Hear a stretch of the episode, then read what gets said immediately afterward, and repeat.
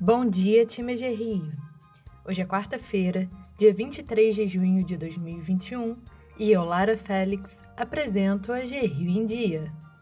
Vamos aos destaques de hoje. Convênio Silva Jardim.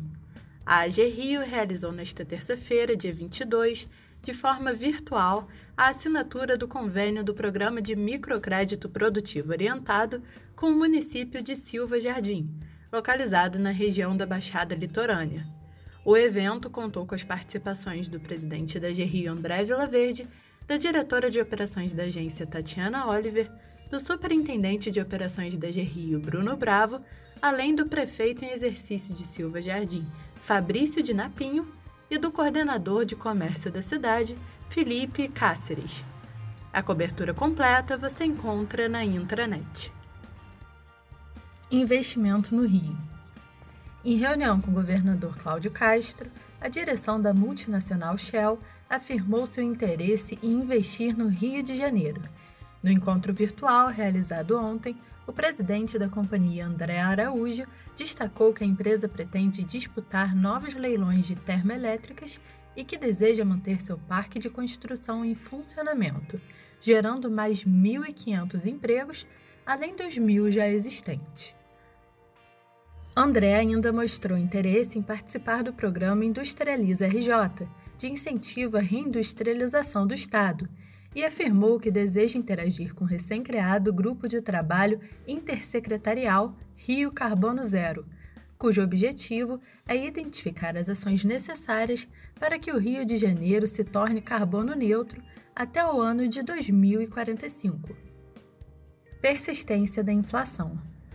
O Comitê de Política Monetária, o Copom, do Banco Central, informou ontem que o aumento de 0,75 ponto percentual na taxa básica de juros, a Selic, levou em consideração a persistência da pressão inflacionária, maior do que esperada, sobretudo entre os bens industriais. Apesar da persistência, o comitê identifica tendência de melhora na economia do país. Na última quarta-feira, dia 16, o cupom elevou a Selic de 3,5% ao ano para 4,25% ao ano. Geração de empregos em microempresas individuais. O mês de março registrou a criação de 351.714 empresas no país, um aumento de 17,9% em comparação com o igual período de 2020. A abertura das empresas em março, o último mês com dados consolidados, foi impulsionada pelo crescimento das microempresas individuais e dos negócios do setor de serviços. Os dados divulgados nesta terça-feira são do indicador Nascimento de Empresas da Serasa Experian. Segundo o levantamento, do total de novas empresas, 68,2% foram do setor de serviços, 23,3% do comércio e 7,6% da indústria. Covid-19 O primeiro lote de 1,5 milhão de doses da vacina contra a Covid-19 da Janssen, unidade farmacêutica da Johnson Johnson, chegou na manhã de ontem ao Brasil. O avião que trouxe a remessa pousou no Aeroporto Internacional de Guarulhos, no início da manhã.